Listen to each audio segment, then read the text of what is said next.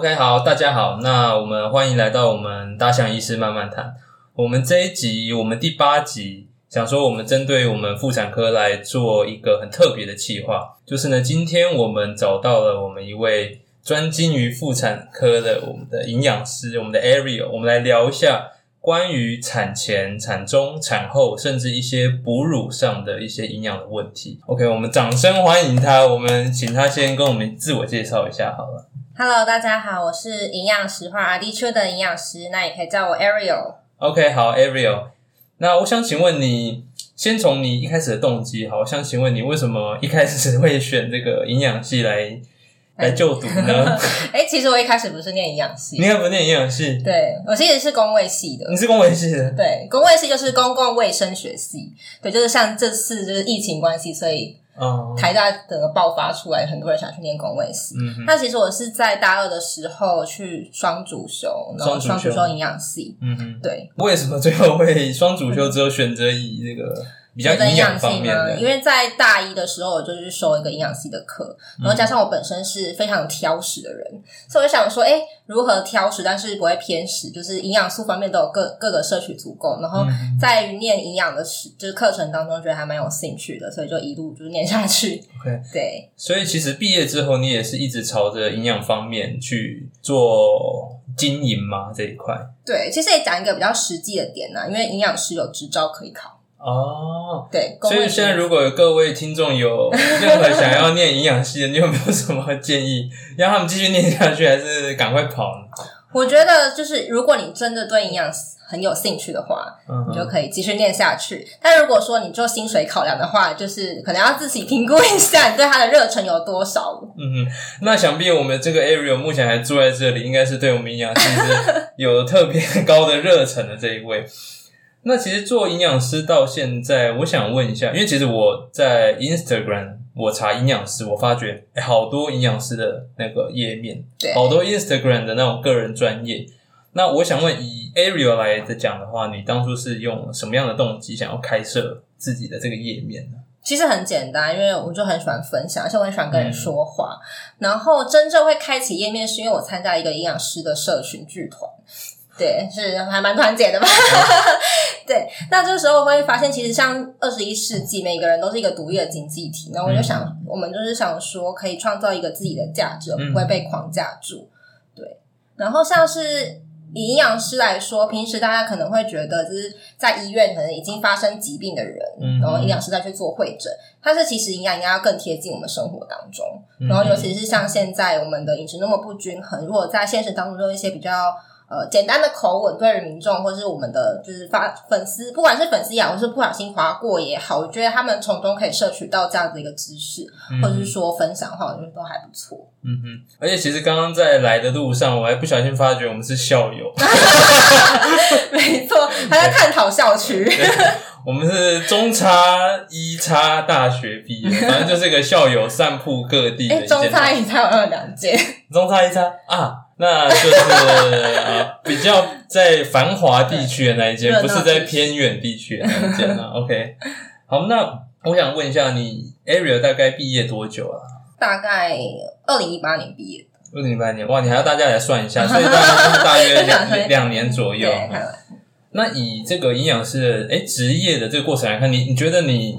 什么 moment 你的那个成就感是最大的呢？我觉得还是不管病人或是客户在跟你反馈的时候、哎、嗯，对啊，虽然听起来很八股，或是很像很官腔哎、很官腔对，好像哎、常常被说官腔的，嘿，我有听哦。对，对，但是其实在于，比如说我们在之前有做妊娠糖尿病的那种一对一饮食指导的时候，那有我之前就遇过一个妈妈非常的可爱，她就是不，她吃的每一餐，她全部都会拍下来给我看，然后嗯而且她都是。非常认真的煮，然后摆成像日式餐盘那样，然后一人一道饭，然后非常就还有那种拿手来去帮我对对看，然后他到底吃多少，这样子够不够？那他也很幸运，就一路指导下来，他的就是生出一个很健康的宝宝。但是他甚至连产后的时候，他也一样很专专注自己的那个饮食的部分，以及作息，然后就是真的很认真，就是很谢谢我们，就是那么花心思在他身上。其实。我们做就是针对他给我给我们，他是真正认真的，其实是他了，他很认真的去做他的一个饮食控制。但这时候真的觉得营养师做很有价值，很有对，或者是说像现在进行粉丝专业的时候，有时候一些贴文，然后让我们的呃回馈的粉丝说，因为你这个贴文，然后让我一直会想要继续做饭，或是继续为自己的饮食负责。我觉得那个时候还是最开心的。嗯，因为其实不管是医师、营养师，其实各个专业，我们很多能做的就是给予意见。给予他们一个方向，但是其实很多人其实听完之后，就像耳边风一样过去，然后之后他的本身问题还是没有改善。然后其实虽然那是他自己的身体，但是有时候其实你看了还是会觉得有点灰心呐。但是所以有时候真正看到那些会照着我们建议，然后认真去实践的人，其实内心真的会觉得还蛮感动的。这样子，对，而且会说到就是说中他说，哎，真的我是这样子，然后让他真的下定决心去改变的时候，那时候就觉得嗯。成功了，对对，又感化了一个，我们的 area 又感化一个，对，不然就是其实每一个职业都有一个职业倦怠。如果你面对的病人也好，或是客户也好，都完全不鸟你，或者是说你给意见还不采用，说不定是真的意见有问题啦。但是就是因人而异。但是这时候的反馈真的是让我们在医院生活也好，或者是之后的一个职业生涯也好，都是一个小确幸吧。我我想问一个额外的问题，就是以营养方面，你要。如何让病人愿意接受你的意见？因为有时候他必须要真的相信这件事情，你要让他相信，他才会愿意去做。我觉得是他真的在他的日常生活当中，他可以去改变的，或者是你从他的一个跟他对话来说，你会发现他的生活当中有些事情，你说他就是真的外食，你就每天叫他自己煮，那真的是没办法。可如果说你教他外食，你外食的技巧去怎么选择，这时候他才会觉得说，在我生活中才可以运用到啊。OK。不要太天马行空，太跟他的生活形态太脱节，其实基本上他们才比较愿意去对尝试这样子。OK，好，因为其实身为一个在妇产科的医师，我一直有一个很好奇，当然书上有写了。那其实我今天第一个最想问的问题，就是在怀孕的过程当中，我看了很多妈妈，其实就像气球一样毫无节制的。老公他随时想吃什么，老公就去帮他买。然后他好像在这一阵子，这九个这两百八十天这九个月之中，好像变成一个毫无限制的九个月。然后他们体重甚至有时候可能胖个二十公斤、三十公斤都是很常见的。那甚至在怀孕中，原本从没有糖尿病变成有糖尿病。我想请问，在怀孕中究竟我们要怎么吃、怎么控制我们的热量比较好，但是又不会让宝宝的营养不够？其实我现在遇到很很就是体重过重的妈妈反而很少哎，嗯，我遇到反而都是太斤斤自太太斤斤计较自己要吃什么，而导致什么都不敢吃的穷紧张妈妈反而比较多，对啊，这可能地区性也有关系。哎呦哎呦，对，哇，在一零一附近的那个妈妈还是比较不一样。没有没有，对啊，但是其实，在针对于每个产，因为每个其实还是 case by case 啦，像是有些妈妈会觉得说那。我前期我真的是什么都不想吃，那你又或者是说你我说前期就是什么都想吃，可是你一一再的限制我，营养师的角度当然会说，我会告诉你大概你适合你的，根据你的一个生活作息也好，或是你的身高体重的配方的的。身高体重也好，我们去帮你换算说你需要的热量，然后再搭配于你现在的一个孕期当中，你是不是孕吐的很严重，或者是说你的食欲其实都没有受影响，就帮你规划。但如果说他真的因为饮食的关系而导致他，我跟他说你到底要吃几份，可是他真的吃超过，导致他心情很差很差，或者说我就真的很想喝一杯真奶，为什么不让我喝？这时候我还是说，其实你心情开心就好，但是你不要太超过。我会告诉你。不要超过的分量大概是多少？然后你需要吃的东西的分量大概是多少？那你接近这个值就就是差不多。那你偶尔放纵自己其实也 OK。嗯，对。那有没有什么比较可以实际运用、可能确切的算法？就假设我的基础代谢率，一个妈妈可能是一千五好了。那今天你会怎么建议她？其实要分前，就是孕期，孕期的，在第一期的时候大概是第呃怀孕到第十二到十，就十二到十八周来，然后这时候其实不需要太增加热量，因为那时候宝宝还是一个胚胎，你根本就不需要太增加量，就跟你平时吃的建议摄取量就 OK 了。然后到第二期到第三期会增加大概三百到五百大卡左右，一天增加三百到五百。对，那对于那个营养素的选择有差吗？有有选择，对，那其实就是第一期来说，我们就是主要会看叶酸嘛，叶酸含量一定要就是吃的够。诶叶酸的为什么要吃的够？这时候医生要不要解释一下？你先讲，你先讲，你先讲。对，因为宝宝的神经管发育，我们会需要叶酸啦。嗯然后叶酸其实在我们饮食当中，呃，深绿色的蔬菜吃的够，其实或者是说你额外补充叶酸的一个保健食品也好，嗯会是比较我们比较注意的地方。嗯那在第二、第三期，我们可能针对于一些矿物质，比如说铁或钙，呃，钙。现在诶钙我的话，我要确定一下，我突然有点忘记。钙要确定一下，该要确定一下。对，就是一些矿物质跟营养素跟一些维生素当中，它的建议摄取量是不一样的，嗯因为根据宝宝生长需求来说，嗯哼对。对对。那其实他刚刚讲的这个叶酸，对于我们神经管，我们有一个特别疾病叫做，简称叫 NTD 啦，它就是 neural tube 的 defect，就是神经管缺陷。就是说呢，他根据研究，他说其实叶酸不足的妈妈比较容易有这个疾病。那我在 con comment 一下刚刚的那个孕吐的问题好了，因为其实孕吐害喜这个问题，其实是妈妈非常多常见。那真正的原因其实还没有到非常的明朗。有一个说法是说，是因为黄体素会让我们的肠胃蠕动比较慢，所以就比较容易有想要因为消化不良想要呕吐的情形。那基本上如果是很害喜严重的，我们其实我们目前能用的武器真的不多。第一个就是我们的维他命 B 六，那第二个就是我们各种各式各样的止吐药啦。OK，好，那我们刚刚听完 Ariel 介绍说，其实产中我会分成可能第一孕期、第二孕期到第三孕期，基本上是在第二孕期到第三孕期中间，我们每日的营养量大概增加说三百到五百卡，嗯嘿，这样子是比较 OK 的。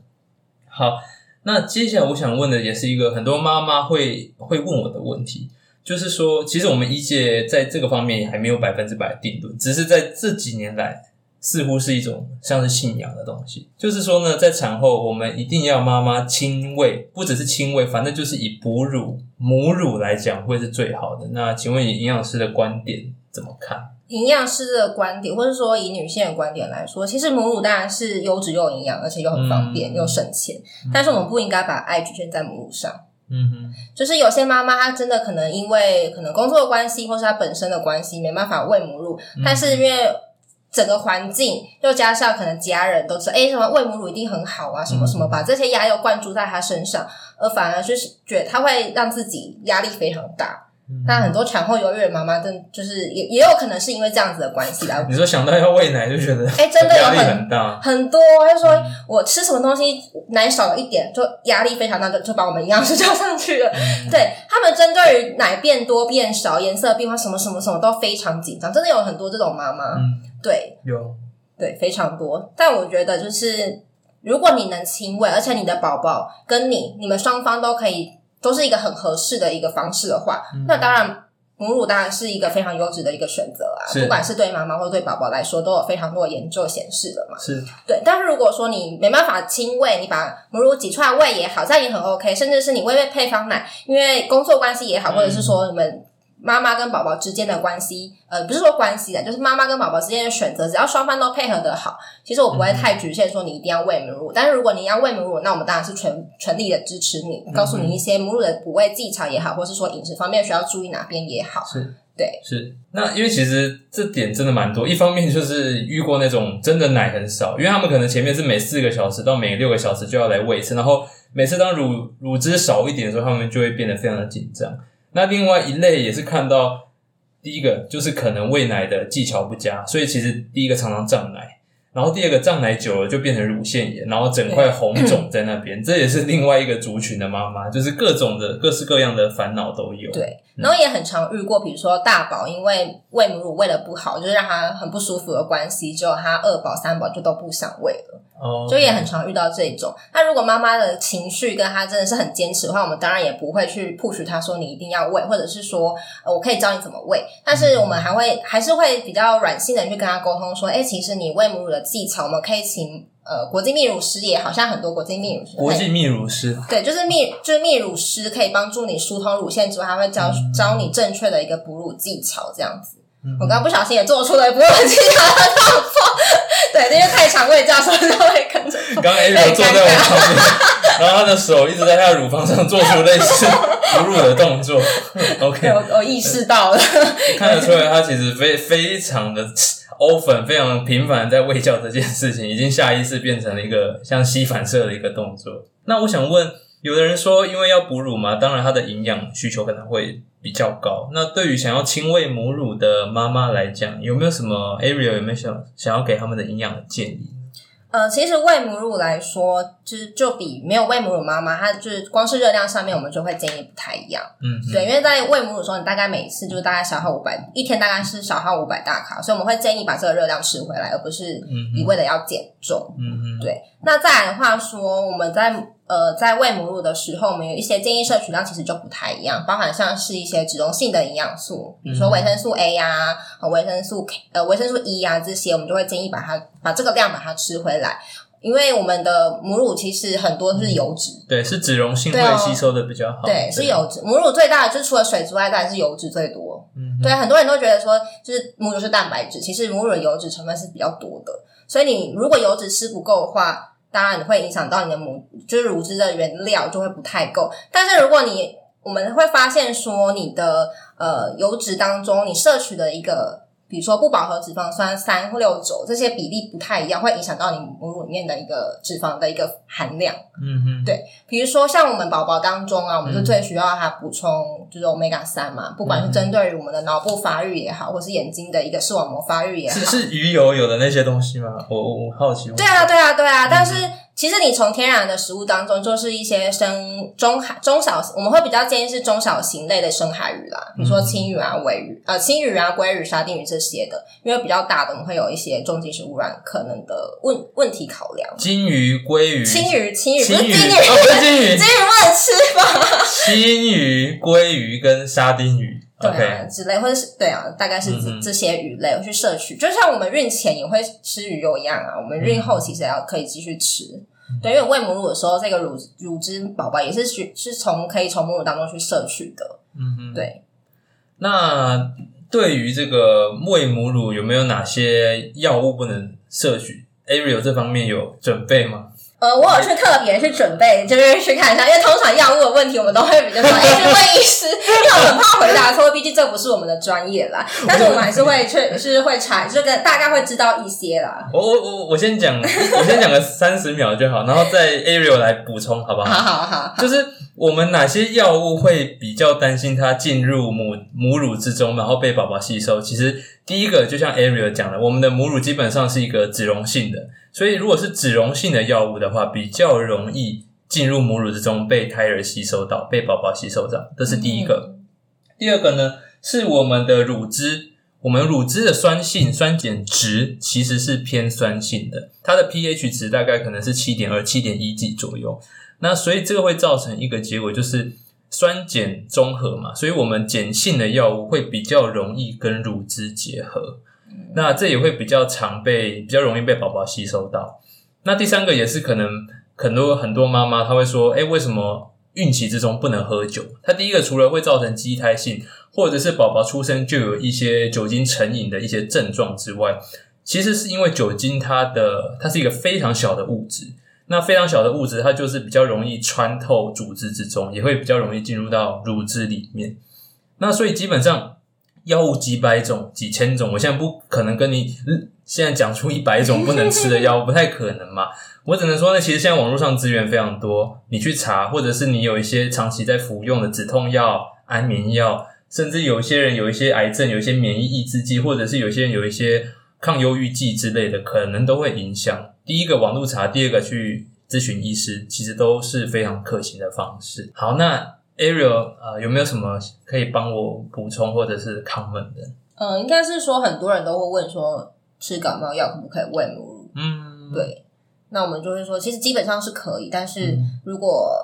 要比较确定一点的话，还是会咨询医生或者是药师的部分。嗯哼，对，然后再来的话，就是我们基本上是不太会遇到，因为我们是在诊所啦，之前呢、嗯是不太会遇到一些可能有做化疗啊，或者是癌症的对，那是非常少的对比较少对对，那抗癌症药物是不是就不太适合？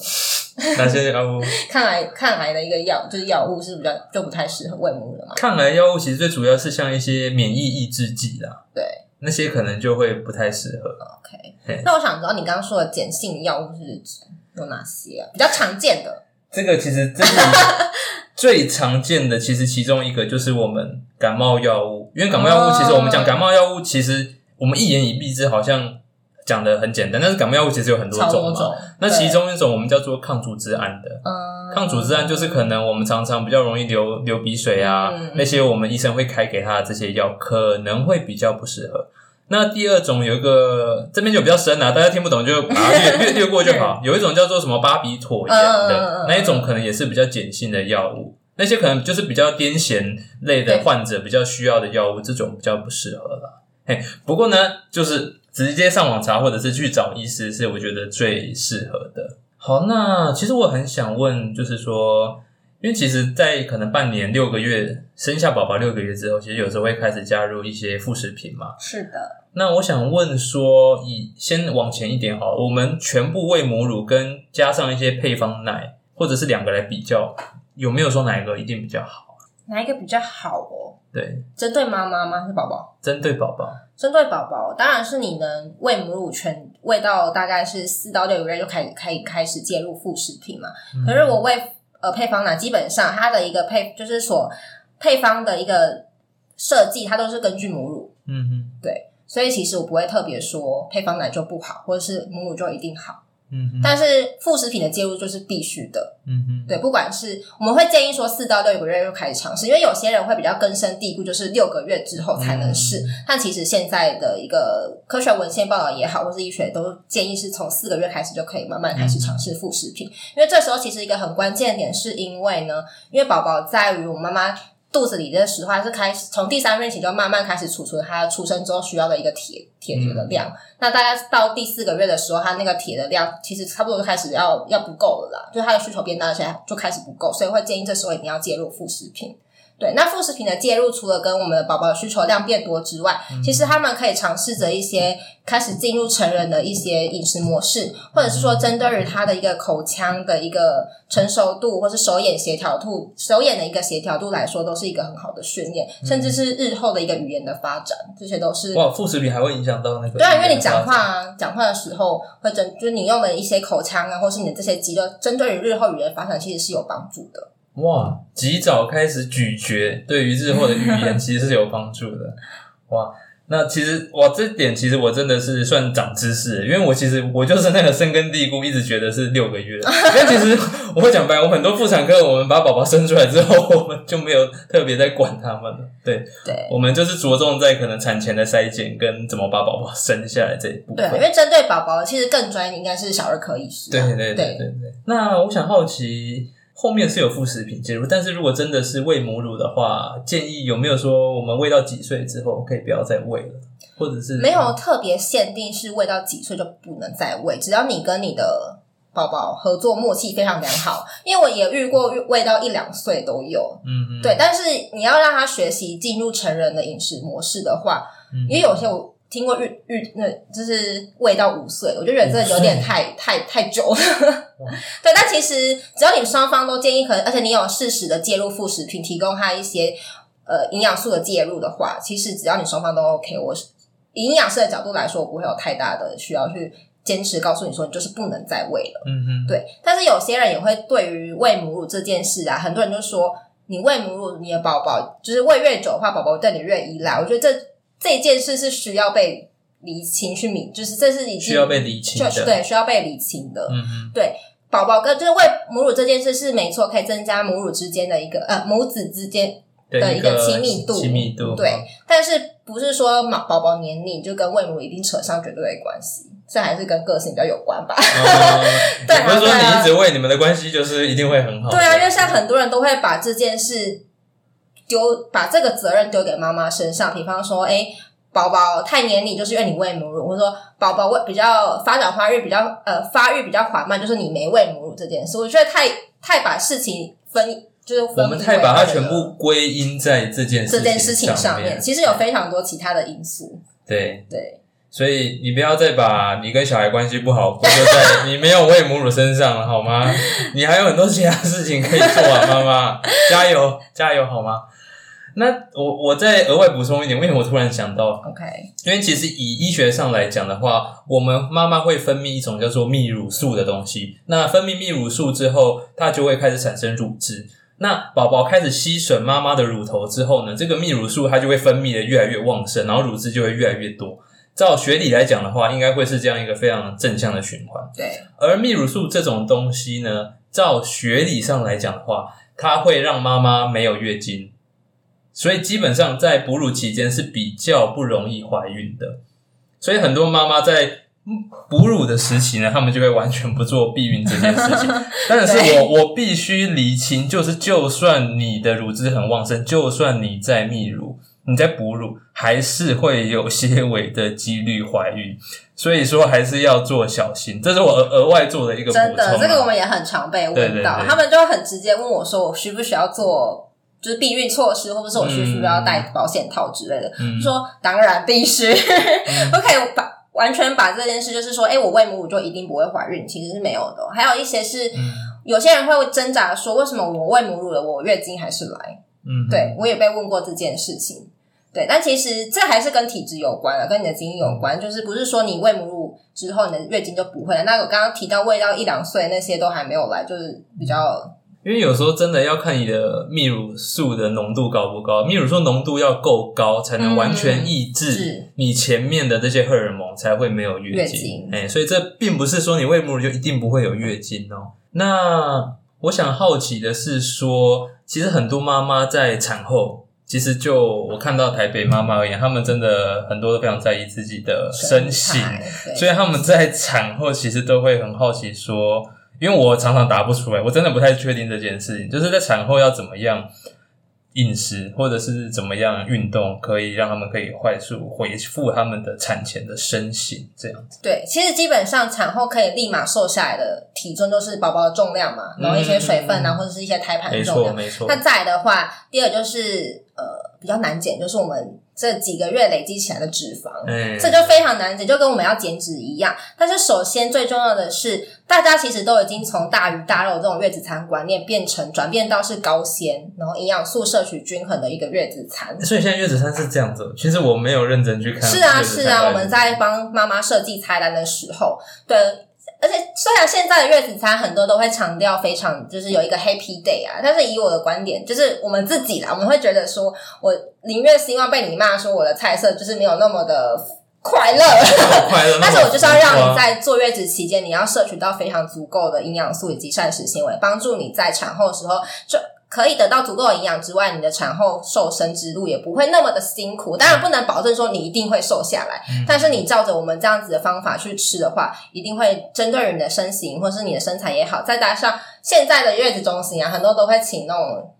瑜伽老师啊、体适能老师来帮助你运动。对，那就是他们的专业。当然是说他们会针对于可能妈妈有一些伤口，或者是针对于下半身的部分去做一个加强。那我们的月子餐的部分呢，当然是说，其实，在产后立马就是，不管是你是剖腹产，我们的那个帝王切是吗？是帝王切开术，帝王切开术，对，我觉得那实在太酷。不管是帝王切开术还是你自然产，那其实帝王切开术的妈妈呢，就是要等到你的麻醉过后啦，就是因为那时候麻醉的时候，我们的肠胃道也会跟着停止摆动，那我们就等到排气之后就可以吃东西。那两者之间差就是吃了吃的时间点之外，还有就是说，呃，我们产后有些。妈妈会补充一些可能麻油鸡呀，就比较滋补的药材。那我们其实基本上会建议说，你在产后呃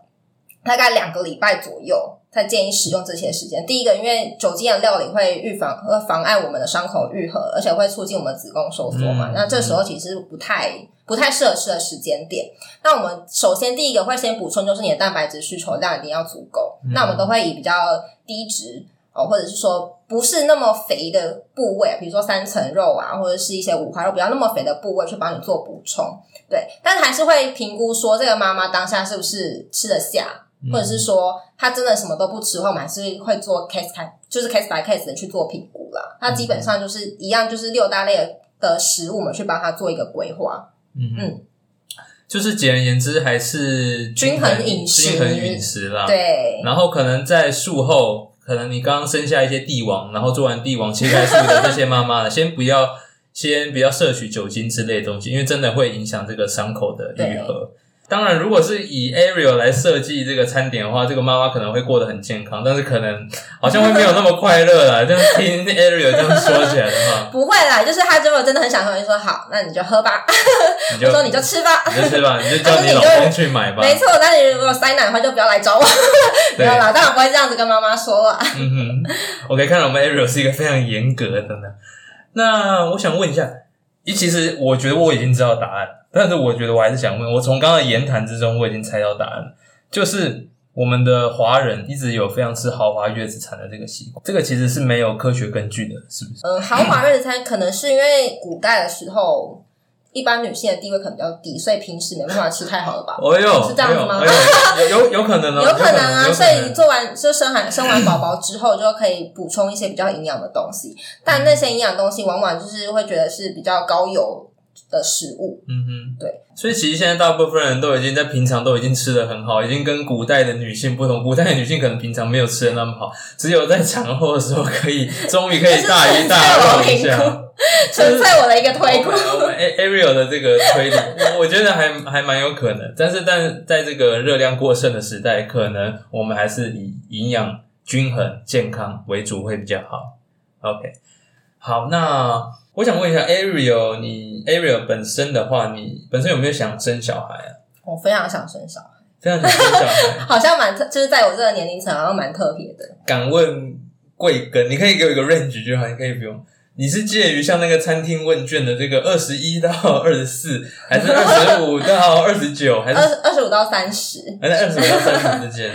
是为为什么呢？我还蛮好奇的。因为其实我们我们之前妇产科的妈妈年龄就是真的都非常的小，然后然后也有遇到，就是当然是也有平，就是一般大概三十到四十也有，但是你那个复原程度真的是差很多，以及你日后是不是有精力带小孩？嗯嗯对，就是想要，早点生早点带这样子。那对于没关系，我们先回去好那对于我们这些怀孕期间的这些营养，有没有什么我还没有问到？但是你可能在看过这么多咨询，帮这么多妈妈咨询过后，你想要特别补充的东西？我觉得是保健食品的补充、欸，嗯因为现在市面上真的是太多广告，然后会告诉你说一定要吃什么，一定要吃什么，一定要吃什么。嗯但其实你本身，比如说像钙质，好，我刚刚就是钙质建议量是一样的，没有特别增加需求。但是比如说你平时补充就已经足够，那你就不用特别去再吃钙片或是其他东西。但是以现在台湾女性来说，钙质是非常缺乏的啦。对，或者是说，呃，比如说刚刚提到的鱼油，或是任何的一个保健食品来说，保健食品的定义就是补充我们饮食当中吃不够或吃不足的东西。可是现在太被神化为说，就一定要吃。感觉是保健公司的阴谋，保健食品，哎、好，那 Ariel 还有什么想要特别跟我们补充的吗？我想要询问您对生化汤的意见，因为我们很常跟医师在争这个。那医你遇到医师他们的看法是什么？我遇到医师看法就是说，我们基本上我们会觉得说，如果是剖腹产的妈妈，就是医生在帮你做就是开刀时的话，也会帮你处理的非常的完好了啦。我不太建议会再补充生化汤。嗯哼，对，那如果自然产妈妈，就是会根据你的身体状况、你的恶露排出的一个状况，会如果真的要喝的话，我们是也不会持反对的意见。然后当然是要咨询合适的中医师，对，嗯那、就是生化汤的部分，中医师才是更加专业的一个的对象。但是我想问医师的的一个考量说，你觉得生化汤是必要的吗？其实我们因为生化汤，我当然我不是中医的啊，嗯我对中药没有那么熟，但是生化汤它有一些活血的效果。，对，那所以基本上我们都是建议自然产的妈妈不要用。我们临床上啦，嘿，因为自然产其实常常我们我们伤口就是只有缝阴道外面而已，跟我们帝王切开术不同。